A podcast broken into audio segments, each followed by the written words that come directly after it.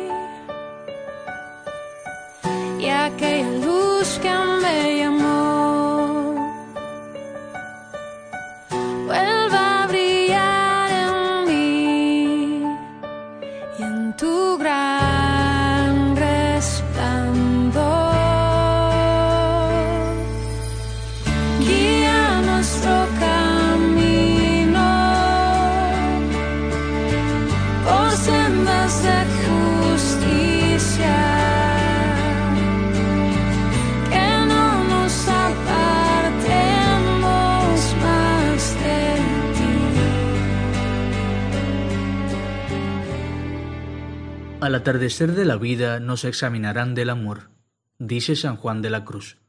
No será un examen de conocimientos ni de las mejores explicaciones, sino del mandamiento del amor, que debe permear toda nuestra vida.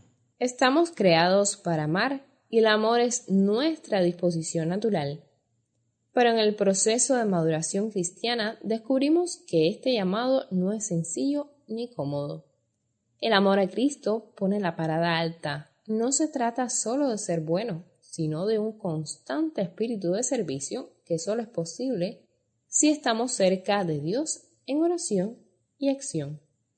Así podremos, además, acompañar a otros en el descubrimiento de la verdad de Jesús.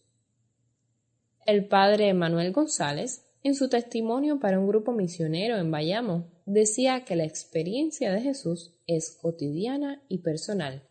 No se impone, se muestra con coherencia y Dios hace lo demás. ¿Sientes que haces la opción cotidiana del amor? ¿Aprovechas el don de la inteligencia y la creatividad para acompañar a otros a conocer a Dios? ¿En qué servicios pones tu vida, tu tiempo, tus dones? Ofrece en la misa lo vivido esta semana, en especial los ratos de oración que has hecho. Agradece por tu entendimiento y los recursos que te permiten conocer la verdad de Jesús.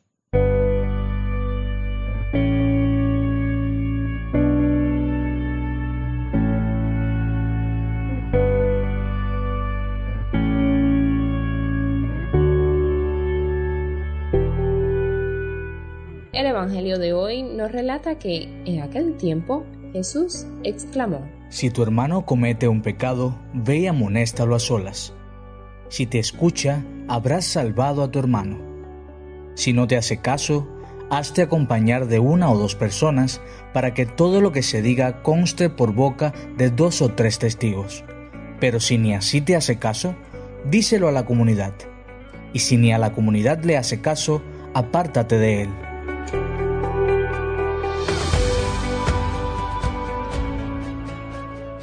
La Iglesia ha recibido del Señor el mandato del amor y toda la ley ha quedado incluida en este mandamiento. El apóstol San Pablo lo comenta en la carta a los romanos que leemos hoy. El amor que somos capaces de experimentar en Cristo nos mueva hacia el encuentro del otro, nos responsabiliza y nos pide dar más. Desde antiguo el Padre fue preparando ese camino de cuidado y protección para con el otro. Testigo de esta pedagogía divina es el profeta Ezequiel, a quien Dios exige acercarse a la miseria humana y llamarla por su nombre, para salvar su vida y la de su hermano.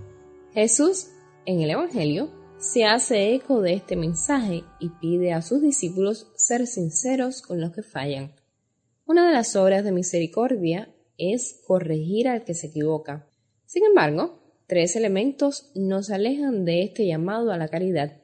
El primero, cuando no respetamos el proceso evangélico, es decir, Antes de llamar a la persona y establecer con ella un diálogo justo, damos el salto al comentario público y lejos de ayudar al crecimiento de la persona, faltamos a su dignidad. Como decimos en buen cubano, esto es quisme. El segundo, cuando por pena o por miedo pensamos que el otro se puede molestar o que ignorará nuestro comentario. El prejuicio nos conduce al conformismo y preferimos tolerar el mal antes de cortarlo de raíz.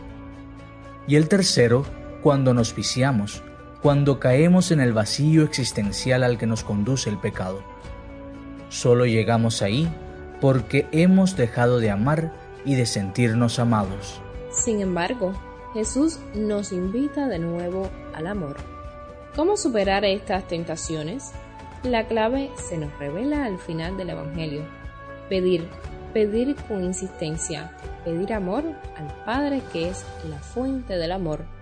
Pedir junto a los hermanos porque en la comunión hay vida en abundancia.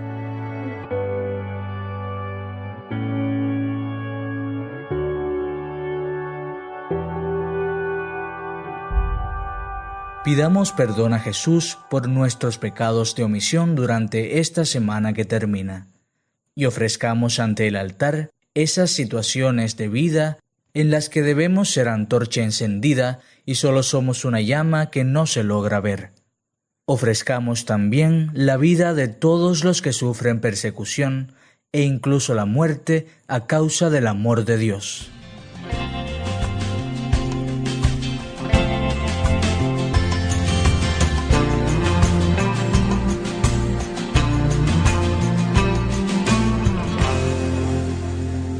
En esta misa, presenta junto a tus intenciones personales las de la Iglesia. Este mes, el Papa nos anima a rezar para que sean respetados los recursos del planeta, no sean saqueados y se compartan con justicia. El 8 de septiembre celebraremos la solemnidad de Nuestra Señora de la Caridad, Reina y Patrona de Cuba, día especial para presentar nuestra patria y las intenciones de todos los cubanos. Ponemos en oración también a La Habana, que el día 10 fue erigida como diócesis. Presentamos estas intenciones con la oración de la Iglesia hoy.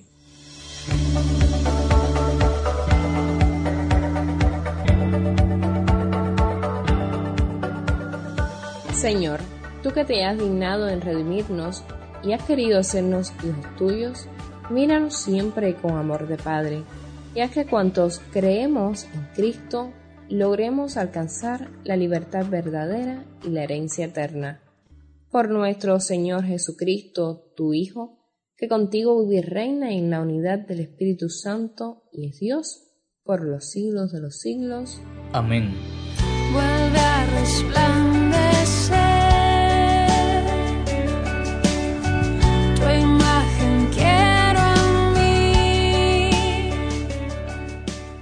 Ahora sí estamos listos. Que el Señor nos acompañe a descubrir la verdad y hacer la opción del amor. Y recuerda al Papa Francisco que dice que un corazón sin brújula es un peligro público, Y que la brújula del cristiano es Cristo crucificado. que en Él y su palabra siempre encuentres tu senda. Con el tema Guía nuestro camino de Marcela Gándara, nos despedimos hasta el próximo domingo. Dios te bendiga.